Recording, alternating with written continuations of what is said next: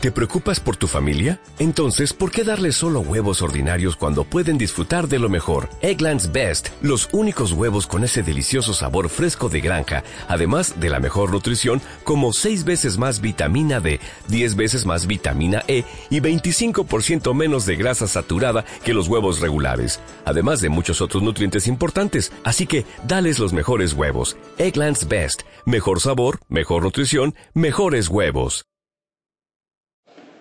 Bueno, buenas noches. El tema de hoy que escogimos es vida después de la vida. Principalmente vamos a hablar hoy una posibilidad de poder entender cómo funciona la vida después de la vida, o si existe, si no existe, una de las comprobaciones que hay de forma muy clara en, el mundo actual en que vivimos para poder saber que existe este concepto de vida después de la vida. la técnica que vamos a tomar hoy, a diferencia de la semana pasada, es que vamos a hablar de la muerte clínica. La semana pasada hablamos del viaje astral, que es mientras la persona está despierta, como explicamos. Ahora es la muerte, es cuando la persona muere, sus, signos vitales dejan de aparecer en los diferentes aparatos y la persona lo le llaman que está muerto clínicamente y entonces hay diferentes experiencias. Es, esto es un concepto que impresionantemente está muy documentado en todo el ámbito de, bueno, por lo menos en Internet se puede meter y te van a salir millones de resultados. Cuando ponen vida después de la vida, ya sea para saber en Google o en YouTube, en lo que sea, millones de resultados. Es impresionante, porque es algo que está muy estudiado y más en los tiempos que estamos ahora. Yo solamente les voy a platicar una historia real que siempre me platicaba mi abuelo, Alaba Shalom, mi abuelito, siempre nos platicaba, él trabajaba en la Jebraca de de la comunidad Montesinay. Era, trabajó muchos años en la comunidad, muchos años en la Jebra, pero le sucedió, le sucedió una experiencia impresionante, impresionante. Estaba él, obviamente pasa un proceso el cuerpo para lavarlo, para poderlo eh, purificar al cuerpo y así poderlo enterrar. Bueno, todo la, medicina había decretado a la persona muerta, entonces hicieron todo lo que tenían que hacer, los trámites etcétera, y después llevaron al cadáver, por decir así, a, limpiarlo. Entonces mi abuelo comenzó y comienzan con mangueras pues, con agua fría y etcétera, presión para poder limpiar el cuerpo y empieza con la manguera y sorpresa, se le despierta. se le despierta el, muerto se, despierta, imagínense, se despertó. Era un, un un paisano, no tengo el, dato del nombre, nunca, me dijo mi abuelito, nunca me dijo quién era, pero la persona se le despertó. Me, lo dijo me lo platicó de primera mano. se despertó. Lo habían decretado muerto y lo, comenté con un doctor esta semana, le comenté el MASE, un doctor que viene al Beta Knesset, me dijo que es un, es un concepto que existe, que el, el, el corazón entra en un estado de invernadero. Invernadero quiere decir que sus palpitaciones son tan pequeñas que no las puede registrar ningún aparato ni tampoco se pueden sentir. No siente pulso, no se siente que el corazón esté trabajando, sin embargo está trabajando, la persona está viva, pero ya no, ya no hay señales o signos vitales. Por lo tanto, lo decretamos muerto, pero en el momento que tuvo una situación, se regresó a la vida. Esto es exactamente el tema que vamos a hablar hoy. Imagínense que pasara pero sí pasó realmente. Mi abuelo me lo platicó de primera, primera mano, me lo platicó, pasó. La persona puede estar clínicamente muerto, sin embargo, en algún momento regresar. Según lo, que yo me documenté, lo que estuve revisando, no puedo presumir que tenga un 100% de veracidad lo que yo vi, porque lo vi en diferentes fuentes, pero sí un gran porcentaje. Porque dice que la muerte clínica puede ser durante varios minutos, que es lo normal, o sea, la mayoría de los casos documentados son en minutos, que la, persona muere y luego, luego lo regresan a la vida. Pero según lo que yo me documenté, hay veces que pasan horas, horas que la persona se encuentra en ese estado, y hay situaciones que pasan días. Así yo leí, les voy a platicar rápido una historia que leí en, internet. Realmente esta no tiene una 100% de veracidad, sin embargo, está documentado en un libro de un investigador de Estados Unidos que, que es muy confiable. Entonces, pues, sí tiene su cierta veracidad, no es nada más una historia de ciencia ficción. Cuenta, había un, una persona que tuvo un accidente, lo atropellaron y cuando lo vieron atropellado, lo tocaron, estaba muerto. Bueno, en, el gobierno, en Estados Unidos, en el gobierno, no pueden enterrar a una persona hasta no hacerle la autopsia. Pero la autopsia, por diferentes motivos, se retrasó 36 horas. 36 horas se retrasó la autopsia. Mientras tanto, el cuerpo no lo pueden dejar ahí, porque si lo dejan ahí se empieza a apestar, empieza rápidamente ahí se empieza a pudrir el cuerpo. Entonces lo pusieron en la morgue se meten unos refrigeradores, así, lo metieron ahí, al cuerpo. Él cuenta, la persona esta cuenta, que mientras él estaba viendo todo lo que pasaba desde arriba, todo perfectamente desde arriba, lo ven como lo, meten a la morgue, lo meten en el refrigerador, su alma por supuesto está completamente ilimitada. Él, en esas 36 horas, su mejor amigo tiene una bebé. Su esposa estaba embarazada, se alivia, tiene una bebé. La niña nace y al nacer tenía, no, paraba de llorar, no, no podían controlar su llanto, no paraba de llorar. Lloraba, lloraba, lloraba, lloraba. Después de un rato de haber nacido, seguía llorando. Cuando ya no es lo común de los bebés, seguía llorando, llorando, llorando, llorando. Y él cuenta que la fue a visitar, o sea, su alma fue a visitar a la niña, y de alguna manera se comunicó con la niña y le dijo, ¿qué tienes? ¿Por qué no te relajas? Y le dijo la niña, de alguna manera, porque no, no es de que hablando, sino de alguna manera telepática o de alguna manera en, su neshama, le dijo a la niña, es que tengo roto el codo. Tengo roto el codo y no, no se podía consolar por eso, tenía un dolor muy grande, pero tampoco lo podía decir, era una bebé recién nacida. Entonces, bueno, lo despertaron, lo sacaron después de 36 horas, empezaron a, el bisturí iba a empezar a abrir el cuerpo para poder hacer la autopsia y en ese momento despertó. Despertó después de 36 horas, despertó y luego, luego, bueno, se enteraron la gente, etcétera. Vino su amigo que acaba de tener una bebé, vino a visitarlo y antes de que le diga nada le dijo, tú tuviste una bebé, fue a tal hora, en tal día, en tal momento. Y tu bebé lloró mucho, ¿sí o no? Sí, no ha parado de llorar. Bueno, tiene roto el codo. Fueron rápidamente al hospital, revisaron a la bebé y tenía, efectivamente tenía roto el codo, la curaron, etcétera, y así dejó, dejó el problema. Es un dato real, documentado en diferentes libros de, en Estados Unidos, donde podemos ver que estas son cosas que existen y se dan. Por diferentes motivos, bueno, el principal investigador de esto actualmente es el doctor Raymond Moody, de Estados Unidos, que tiene muchos años en esta, en esta investigación. No, no sé, no sé si es paisano, pero él ha hecho diferentes investigaciones. Él personalmente ha investigado más de 2.000 casos, él personalmente, pero registrados, registrados en Estados Unidos hasta el año, hasta el año 1997 se han registrado, tengo aquí el dato, 13 millones de casos. 13 millones de casos en total, o sea, en la historia. Solamente en Estados Unidos y solamente hasta el año 1997. 13 millones de casos se registraron. Quiere decir que no puede ser una casualidad. Qué casualidad que le pase a uno, a dos, a tres, a cinco o a cien, o a cien mil. Pero a 13 millones, estamos hablando de dos veces de la población de Israel. Es una, es una locura, es demasiado para que pueda ser una casualidad. Sin embargo, todavía algunos escépticos, gente que todavía no cree en este concepto, dice que puede ser acto de diferentes cosas. El hecho de la muerte clínica lo puede haber provocado el efecto de una droga o de, un medicamento que altera el cerebro y entonces esa misma sustancia hace que todos los 13 millones de casos alucinen igual. Entonces, de esa manera quieren descartar este concepto de muerte clínica. Hay otros que quieren descartar este concepto de muerte clínica diciendo y comprobando que cuando una persona pierde oxígeno en el cerebro, en, ese momento se crea el efecto que todos, ahorita vamos a hablar, el efecto de ver una luz que se va agrandando, agrandando, agrandando y que los va llamando y hasta que esa luz los traspasa, una luz impresionante. Ese, efecto se crea en el cerebro cuando hay falta de oxígeno. Y entonces hay otros que quieren decir, no, no es muerte clínica, no es nada que ver con el alma, simplemente es un acto natural del cerebro. Hay gente que quiere, hay muchos que quieren decir también de esa manera. Sin embargo, la prueba más importante de que esto no, no hay otra manera sino que sea una muerte clínica y que el alma exista, es que las personas que han tenido estas experiencias, la mayoría de ellas, pueden decir exactamente datos que es imposible. Su cuerpo está inconsciente, puesto en, la, sala de, en, la sala de operaciones, imposible que pueda describir exactamente los doctores, las conversaciones de los doctores, los aparatos que se utilizaron en el momento de operar. Es imposible que haya descripciones tan exactas y tan claras. Por lo tanto, esa es la prueba más clara de que este concepto de vida después de la vida es un concepto espiritual es un concepto no, no generado por nada físico, sino puramente algo espiritual, que realmente se separa del cuerpo. Y ahora les voy a explicar un poco cómo funciona esto.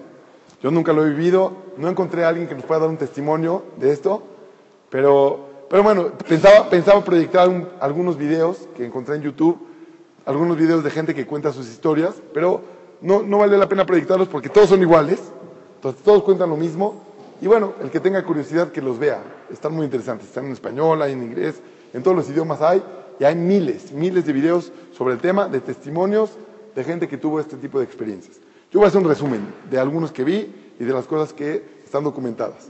Todo esto está documentado en el libro del, del doctor Raymond Moody. Se llama, su libro está traducido a muchos idiomas, en español también está. Se llama Vida después de la vida, su libro, o Life After, Death, After Life, Life After Life. También es el libro de él, lo pueden eh, checar ahí. Él es el que ha hecho una investigación mucho más amplia del tema. las coincidencias entre la gente que tiene este, este tipo de experiencias de muerte clínica son que en el primer momento, primero que nada, ellos siguen escuchando, hasta tanto que escuchan a los doctores decir, lo perdimos, o escuchan al doctor decir, murió. Ah, la, última palabra de los doctores, antes de hacer el último esfuerzo, la escuchan ya perfectamente. La escuchan como si lo escucharan vivos. Entonces dicen, no, no, no, no morí, aquí estoy. Y entonces empiezan a desprender de su cuerpo y empiezan a darse cuenta que ya no son el cuerpo, porque al desprenderse voltean, se voltean a ver y se pueden voltear a ver y ven su cuerpo en la sala de operaciones o en, cualquier lugar, lo pueden ver claramente. No nada más el cuerpo, sino pueden ver todo lo que ven, todo lo que está pasando a su alrededor y entonces empiezan a sentir una tranquilidad impresionante. A pesar de que hubieran tenido mucho, mucho dolor en el momento de morir, en el momento del desprendimiento ya hay una tranquilidad increíble, una tranquilidad que no hay, según lo que dicen ellos, no es comparada con ninguna tranquilidad en el mundo. Una paz se acabaron todos los dolores, se acabó todo y pasan a, ese, a, ese, a esa primera etapa. Después de eso, hay gente que luego, luego después de eso regresó y también está documentado esos casos. Pero hay otras personas que después de eso, todavía, según los minutos que pasaron aquí en este mundo, seguía un poco más el proceso. Entonces, el siguiente proceso fue la luz. Esa luz, una luz muy intensa, que en el principio la veían muy chiquita y después iba ampliando y ampliando y ampliando y los de, cierta manera los llamaba. No es de que los llamaba, sino los cubría completamente. De alguna manera se, sentían envueltos por esa luz y pasaban por un cierto túnel, pero ese, ese túnel es la, cuando se proyecta la luz y se empieza a proyectar cada vez más, ellos lo sienten como un túnel, como un túnel.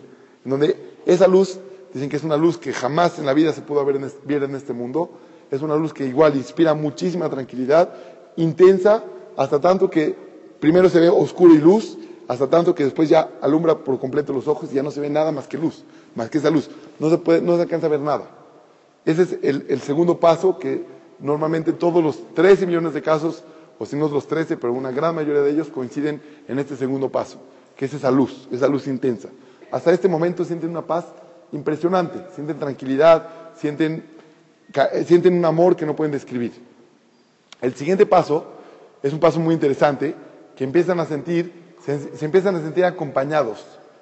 Hay muchos que los regresan ahí, como dijimos, depende del tiempo, y al regresarlos ya, nada más se sentían acompañados y ya. Pero los que todavía siguen, los que todavía siguen en la muerte clínica, todavía están acompañados y pueden ver quiénes son los que los acompañan.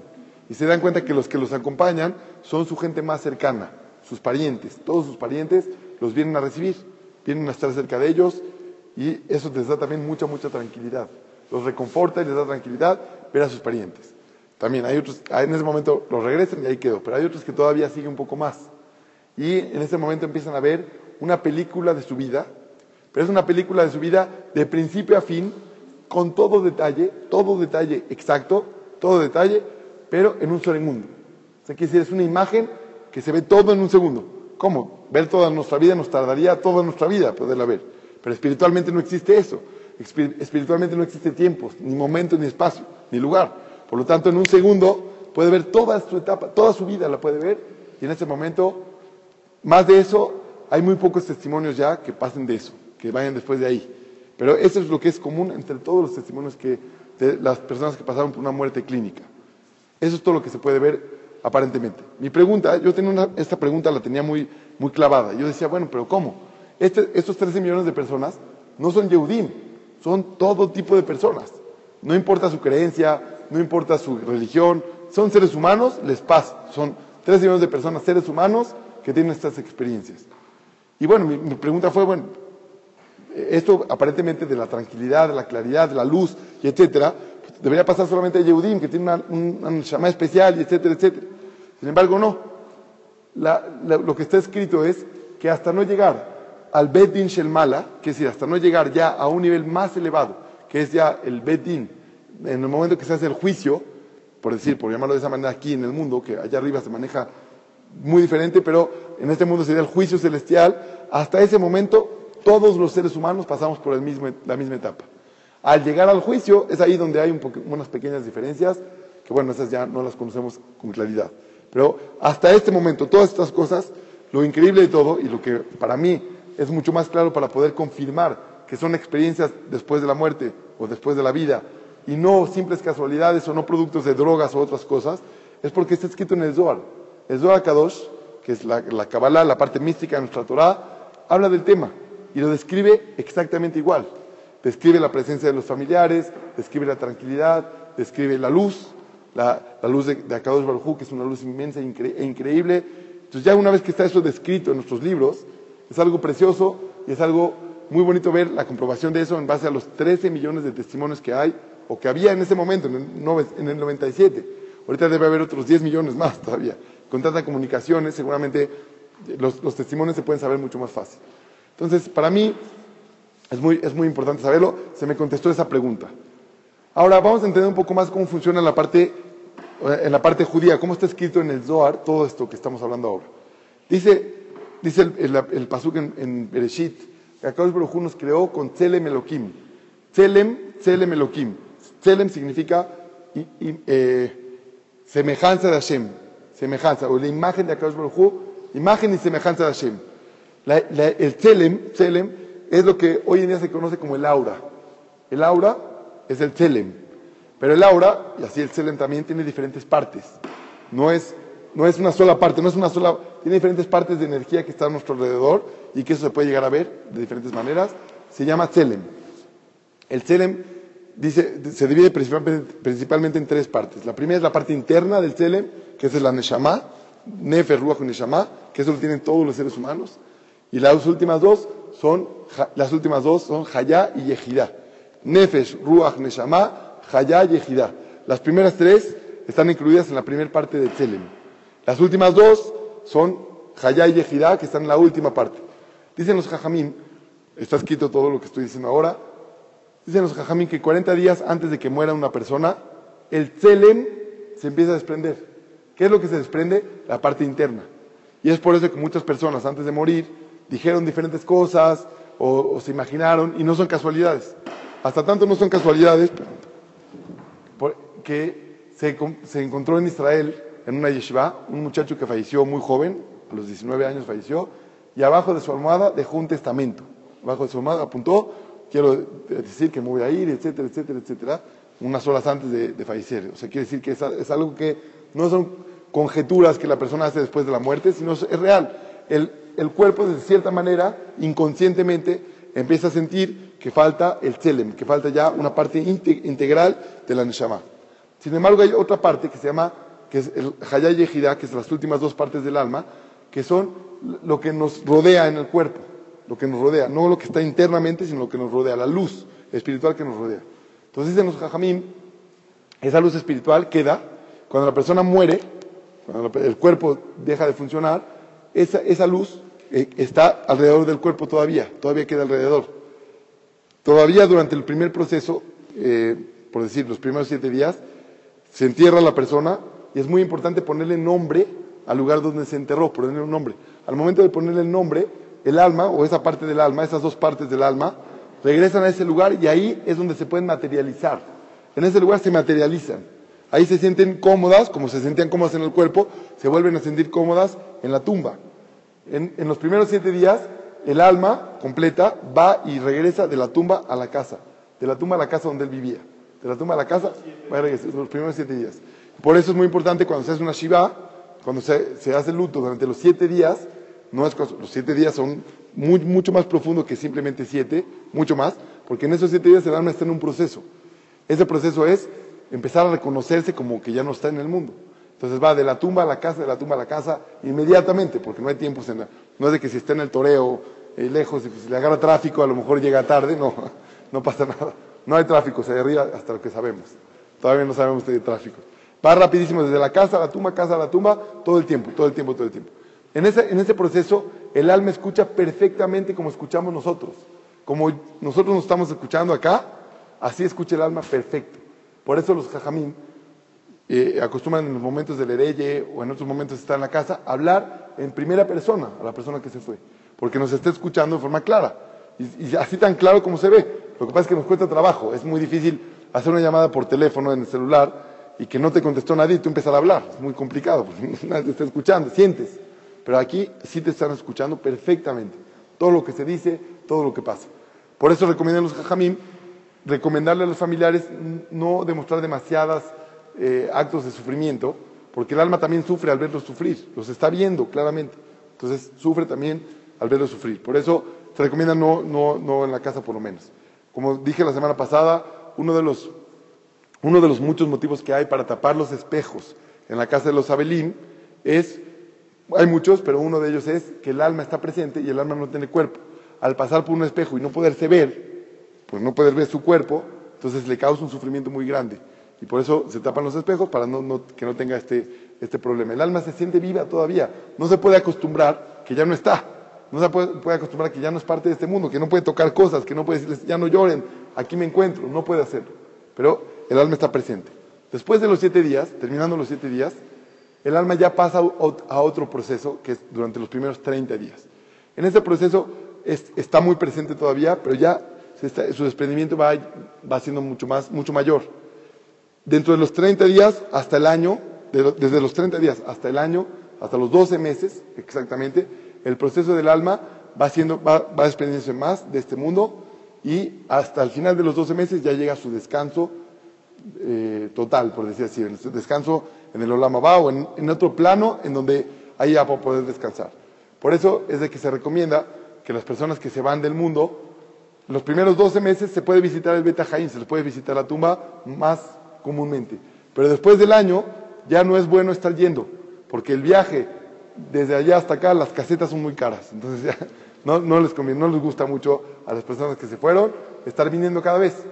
Y cada vez que vamos al Beta Jaim a visitar al, a la tumba de la persona, el cuerpo, otra de las preguntas que yo tenía siempre decía, bueno, ¿qué le visito al cuerpo? Si el alma me está escuchando aquí, ¿para qué voy allá? A ver, ¿Para qué? Agarro el coche, media hora de tráfico, llego. ¿Para qué? Desde mi casa me concentro, pienso en la persona y hablo con él.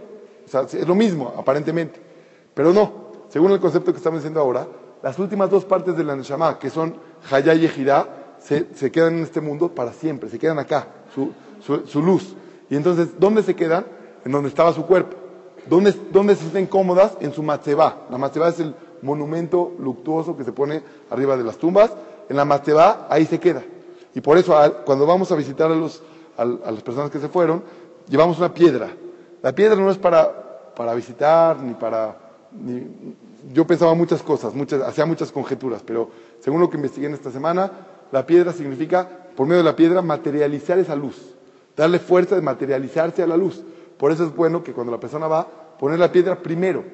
No es, no es dejarla como recuerdo, yo estuve acá y acuérdate que yo vine. No se trata de eso. Se trata de, al llegar, poner la piedra. Y de esa manera trato de materializar esa luz que representa a la persona que está ahí. Y la representa real en este mundo. Por eso tiene una, una relación muy importante el cuerpo, la tumba, o sea, la tumba, el, el, cuerpo y el alma de la persona. Ese es su lugar donde en este mundo se siente cómodo. Ya no en sus pertenencias, las pertenencias materiales quedan completamente fuera de su, de su alcance. Ah, no, pero era su libro el que más le gustaba, era su, el florero de mi abuelita el que más le encantaba. Ya, cuando ya se va, los floreros, no floreros, todo eso, ya no tiene ningún sentido para ellos, son alma. Todo lo demás ya, ya, no, ya no tiene sentido, pero su cuerpo sí. Porque su cuerpo fue el que le sirvió como, como su saco, su, su camisa o su saco durante tantos años, entonces se queda muy relacionado con él. Otra de las preguntas muy comunes que hay en este tema son, ¿y cómo se ven las personas que se mueren? ¿Cómo se ven? ¿Cómo, o sea, quiere decir, ¿cómo se van a ver en el futuro cuando venga, venga el Mashiach? ¿O cómo vienen a recibir a las personas que se van? Estamos diciendo que vienen los familiares. Bueno, ¿cómo, cómo vienen? ¿De qué edad? ¿Con qué forma? ¿Cómo, ¿Cómo se presentan? ¿Cómo los reconozco? Si son almas, ¿cómo se reconocen? Entonces está escrito en el Zohar Kadosh que el Tselem es como, por decir, se queda, se queda un molde, por decir, agarramos un molde que hace plastilina y lo pones en algo, y entonces el mismo, el, el tselem es el molde, por decir así. La plastilina es el cuerpo y el tselem es el molde. Entonces el molde de cómo somos, exactamente cómo somos, eso se queda moldeado en la neshama. Es el molde de la neshama. Lo, que se moldeó es la, el cuerpo. El cuerpo es el que se queda en el mundo, el alma es la que es el molde. Entonces nos vemos exactamente como en nuestro mejor momento, como nos quisiéramos ver, flacos, sin, problemas de, ningún tipo, así como nos queríamos ver, así nos vemos en ese momento. Así nos encontramos. Y esa es nuestra forma de cómo relacionarnos o cómo vernos en el mundo espiritual. Bueno, cómo vernos, no nos vemos. Hay un concepto muy interesante que me gusta mucho, me gustaría mucho dejar claro. Nosotros a, veces decimos, pero ¿cómo? ¿Cómo vas a ver si no tienes ojos? ¿Cómo vas a ver sin ojos? Y eso es un error muy grande, porque la persona, nosotros pensamos que nosotros vemos con los ojos, pero con los ojos no vemos. Nosotros no vemos con los ojos. Es como si una persona agarra un telescopio y dice, yo veo con el telescopio. No, tú ves a través del telescopio. A través del telescopio puedes ver, pero no ves con el telescopio. El telescopio no sirve para nada. Igualmente, el alma, el alma puede ver a través de los ojos. El alma puede ver a través de los ojos. No es de que nosotros vemos con los ojos. Porque una persona que falleció tiene ojos perfectos, pero ya no puede ver por medio de ellos, porque no los necesita. El cuerpo es lo que limita al alma para ser partícipe en este mundo, pero no necesita, el alma no necesita del cuerpo lo necesita mientras está aquí en este, en este plano material. Cuando sale de este plano, no necesita nada del cuerpo. No necesita las limitaciones del cuerpo. Por lo tanto, no necesita los ojos, ni la boca, ni llenarse, ni comer, ni hacer dietas, ni nada por el estilo. No necesita de, esto. Este es un tema también muy importante, Entonces, este es más o menos el proceso de cómo funciona. Pasar, pasar de esto, que es pasar ya, por decir, al juicio celestial, que es algo mucho más profundo, no tenemos eh, datos muy, si hay, datos escritos muy claros en, nuestra Torah Kedoshá, pero de eso a lo mejor no habría los testimonios, como les dije anteriormente, llegan hasta ahí, y ahí es cuando ya los regresan. Hay muchos, muchos casos que, los invito a todos a verlos en cualquier lugar o a, leer el libro del doctor Raymond Moody, pueden leer su libro y ahí habla de muchos casos diferentes, de diferentes formas de muertes. Yo lo que conocí personalmente, cuando estuvimos en el viaje a Israel en junio pasado, del año pasado, vino una una persona que nos platicó su historia personal, la voy a platicar brevemente. Él venía con su hermano, una persona no cero religiosa, cero, en Uruguay, venía con su hermano en el coche, venían a alta velocidad y tuvieron un accidente muy, muy fuerte. En el accidente se volteó el coche y, muy, un accidente muy duro. Y en ese momento él recuerda perfectamente lo que pasó, o sea, que decir que veía su cuerpo en el piso, veía a su hermano lamentándose de ver a su hermano muerto, o sea, porque él iba, el, hermano iba manejando y él iba de copiloto, y venía muy mal, o sea, estaba todo el tiempo mal, lamentándose la muerte de su hermano. Él estaba viendo desde arriba, hasta tan, tan claro estaba viendo, que vio que los de la ambulancia y todo, que es como México más o menos, pues qué bien, aparte de tratar de ayudar un poquito, ¿qué, ¿qué, hizo el de la ambulancia? Se robó el cassette que estaba en, el, en, el, en, el, en la casetera, se robó el cassette. Tenía un cassette de música, lo sacó y se lo llevó y se lo guardó. Y él estaba viendo todo, estaba viendo todo desde arriba. Y después, cuando, después de unos minutos que lo pudieron despertar, despertó, y después cuando ya se recuperó, le dijo a su hermano todo. Tú dijiste esto, tú dijiste así, el, el cassette, vamos a buscar el cassette en el coche, no, estaba, se lo habían robado. Todo, todo, lo que dijo, exactamente comprobado, todo lo que dijo. Increíble. ese nos contó de primera fuente, estuvieron algunos de los que estamos acá, estaba presente, nos contó clarísimo, y en ese momento él no era nada religioso. Pero curiosamente, investigando hoy, me di cuenta que la mayoría de las personas que pasaron por esta experiencia de vida después de la vida, su vida cambió para siempre. Porque ahora le encontraron otro sentido a la vida. Dijeron, ¿cómo? Ahora nos tenemos que dedicar a otras cosas. Aunque mi objetivo toda la vida era el dinero, el mundial, el no sé qué, toda mi vida es mi objetivo, ahora me doy cuenta que hay otras cosas atrás. Hay algo mucho más. Y dicen, dicen lo, lo que leí, según lo que leí en diferentes testimonios, que la persona al regresar dice, aunque no era nada creyente en Dios, nada creyente en el alma, a partir de ese momento en adelante su vida cambia por completo. No nos podemos imaginar que aunque nunca nadie nos, lo hemos vivido, que no lo vivamos, que no lo vivamos, sin embargo, nos podemos imaginar que después de una experiencia tan clara, uno diría, bueno, obvio, obvio, si existe el alma, pues le, tengo, que invertir un poco más a mi alma, le tengo que dar un poco más de, gasolina a eso que soy realmente yo, esa esencia que, que, que significo yo sí va a tener, como dijimos, sí va a tener una forma de mi cuerpo, sí, va, va a ser muy parecido a mí, pero yo no soy este. Y esto es una muy buena noticia para todos los que estamos acá y para todos los Yehudim del mundo. La buena noticia es que cuando una persona muere, es como cuando una persona llega a su casa hoy en la noche y se quita la ropa, se desviste y se pone la pijama. Es grave, te quitaste el saco, es gravísimo. No, me lo quité, lo guardé, no pasó nada. es exactamente la misma experiencia en primer plano, o sea, lo que estamos hablando hoy, en esta noche, en primer plano. La primera experiencia es lo mismo, es quitarse la ropa. El cuerpo es simplemente una ropa del alma, es desprenderse de ella, quitársela tranquilamente para poderse, Hashem, ilimitar por medio del alma. Eso es todo. Eso es cómo funciona cuando una persona se va. Vamos a, vamos a dar cinco minutos de preguntas para eh, Jabot y después ya continuamos con el tema. Sí. Cuando la persona se va, la. Sí, eh, la pregunta es si la persona que se va siente la muerte. O sea, siente, él, él, él, lo único que siente es desprendimiento de su cuerpo y, no o sea, sufre antes de morir por la enfermedad, por lo que sea, y en el momento de desprenderse no sufre, aparentemente según los testimonios, no sufre, sale, y en el momento de salir, y empieza a escuchar igualito que como si estuviera vivo. Entonces su, sufrimiento es no ser parte de este mundo mientras él era. Este es el sufrimiento que tiene. Frustración o miedo de, sentirse en otro plano mientras, oh, ¿cómo? No puede tocar, no puede intervenir, no puede decir, doctores, no, aquí estoy, o doctores hagan esto, o hagan lo otro, no, no, ya no puede hacer nada. Pero no hay sufrimiento eh, como tal. Ah, ¿cómo, ¿Cómo se regresa al cuerpo? La, no, la realidad es que cuando el cuerpo vuelve a funcionar, por diferentes motivos que eso ya de cada caso es específico, perdón, seguramente de allá arriba dicen, no, no ha llegado el tiempo y se regresa. Voy a contar un chiste rápido porque me gustó la pregunta de Sami. Hay, una, hay un chiste que cuentan que había allá arriba en el Shamaim, es un chiste nada más, allá arriba en el Shamaim estaban, de repente se dieron cuenta que llegaban, llegaban mucha gente, ¿no? Entonces vieron, identificaron de dónde venía y se dieron cuenta que era de la Cruz Roja, ¿no? De México. Que... Entonces llega con, de repente sube uno y lo ve y le dice, ¿cuál es tu nombre? Tal y tal. Empieza a revisar su nombre las listas, listas, listas, listas. Le dice, no, no ha llegado tu tiempo, no ha llegado tu momento de, de morir. Le dice, ¿de dónde vienes? Le dice, no, de la Cruz Roja. Dicen allá, arriba en el cielo, uy, esta gente siempre nos manda gente antes de tiempo. siempre nos lo está mandando, nos lo está adelanta antes. Muy.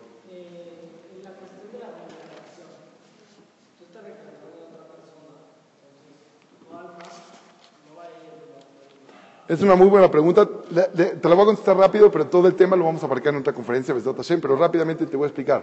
Tu alma es, ilimitada y es como una vela. Y si tú prendes con una vela prendes otra vela, la vela original no le pasó nada.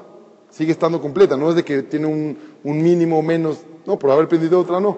Entonces tú puedes dividir tu alma en muchas partes y la parte original sigue estando completa y, exactamente igual. Así funcionaría la reencarnación, pero es un tema que vamos a tocar con mucho detenimiento más, un poquito más adelante.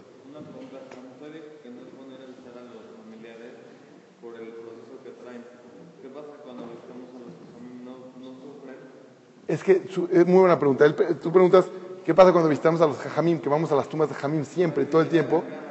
Lo que, lo que yo puedo entender de esto, lo voy a checar igual, pero lo que yo puedo entender es que los jajamim están un nivel, tienen un nivel de pureza tan grande ellos no tienen problema de pasar por todos los lugares.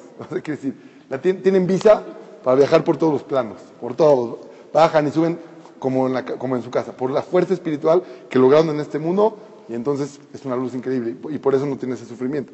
Pero nuestros familiares, ojalá que estuvieran al mismo nivel que los grandes jajamín, pero no podemos asegurarlo, entonces no podemos provocarles ese sufrimiento, sino solamente el día del fallecimiento, que es un día, una fecha muy importante y trascendente para ellos, y el día de Erev Yom Kippur, un, una noche, un día antes o unos días antes de Yom Kippur, así logramos también darles tranquilidad y pedirles perdón en ese año y pedirles que pidan ante Hashem que nos dé un buen año y etcétera. Abraham.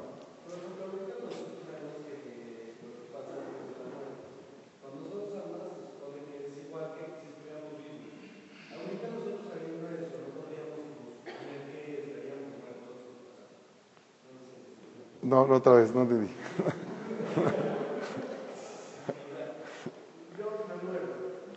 No, no, una persona. Una persona se muere.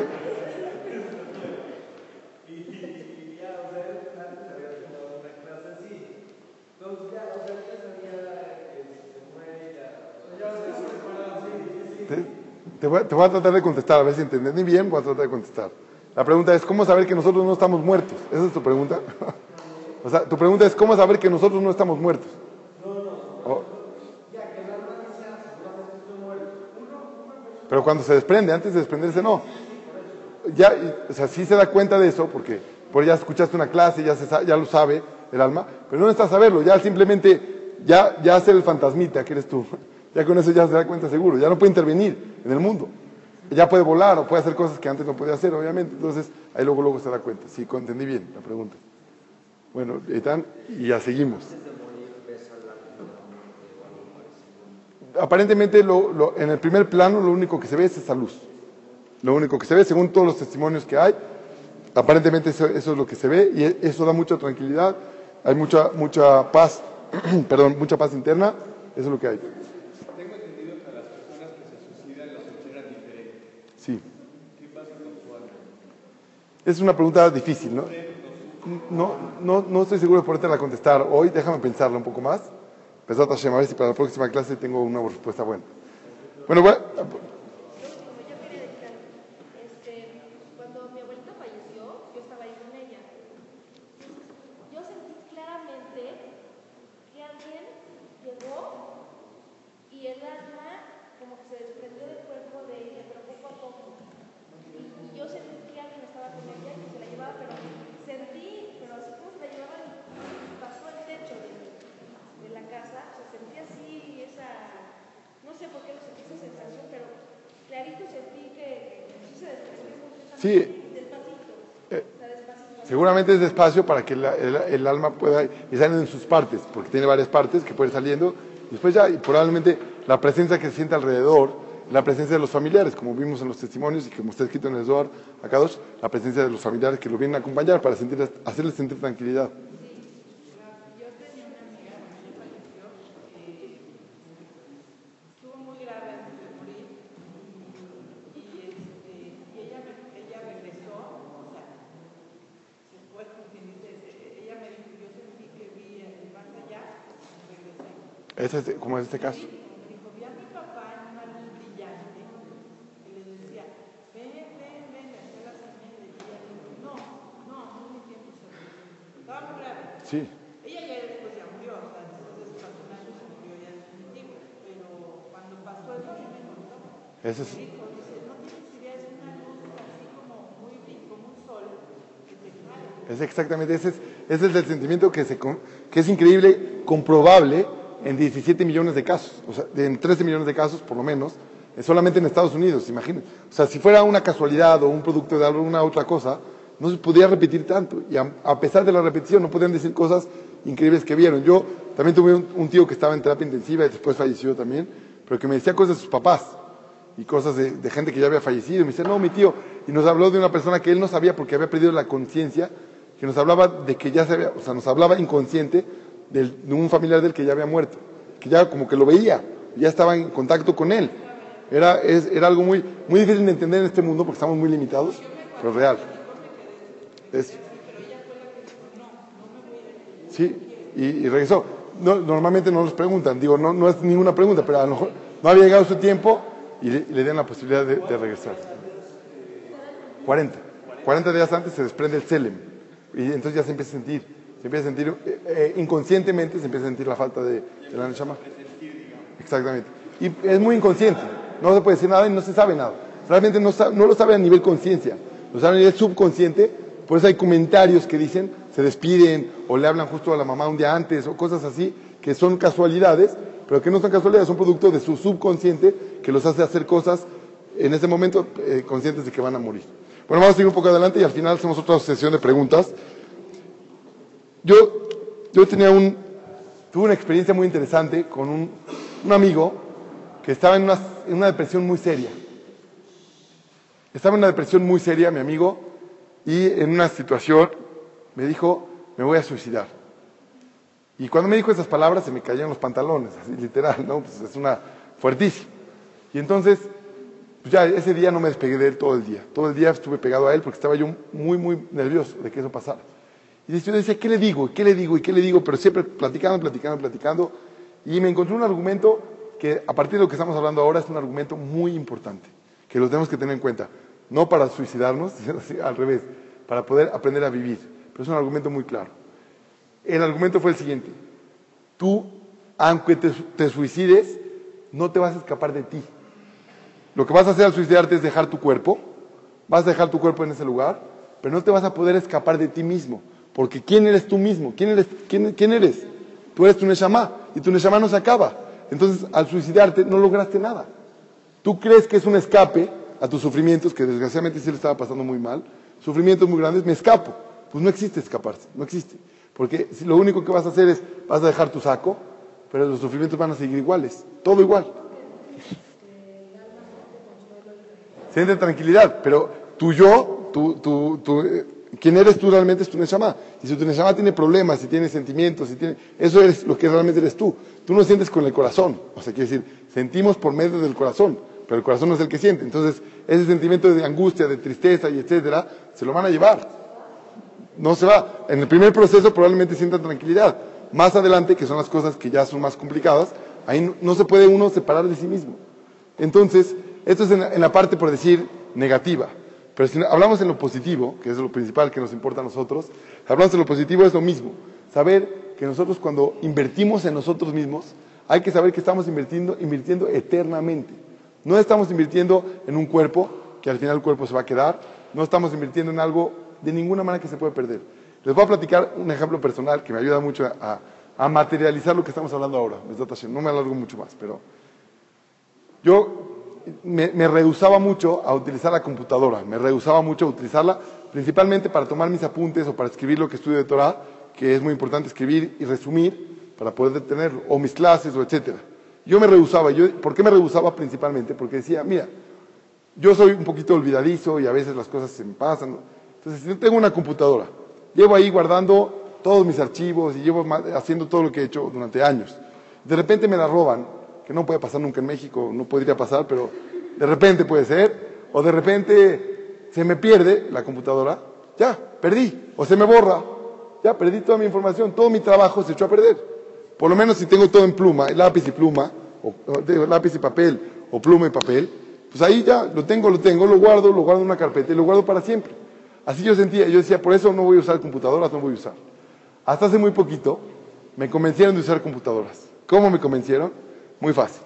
Me dijo un amigo, mira, así me dijo estas palabras. Lo que tú subes a la nube, lo que subes a Dropbox o iCloud, lo que, o habrá otras nubes, lo que subes a la nube, nunca, nunca, nunca, se, nunca, se, nunca se pierde, jamás se puede perder.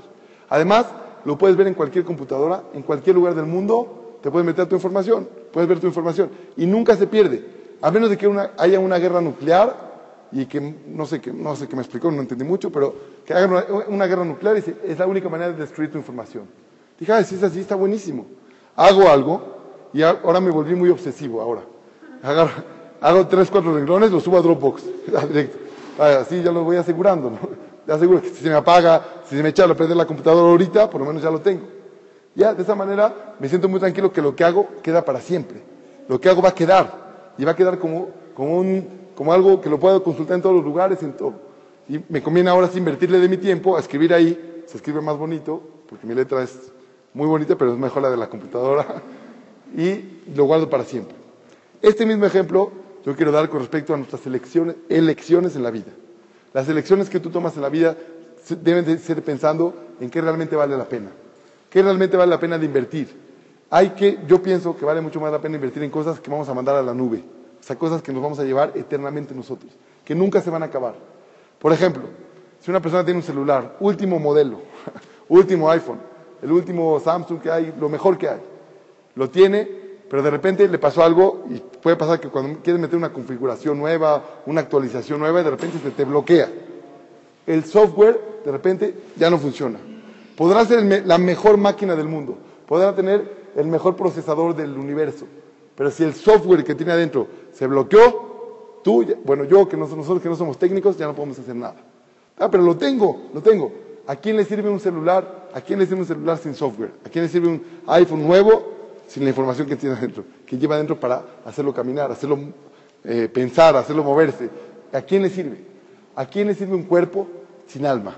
El alma es el software que tenemos nosotros. El cuerpo es el hardware.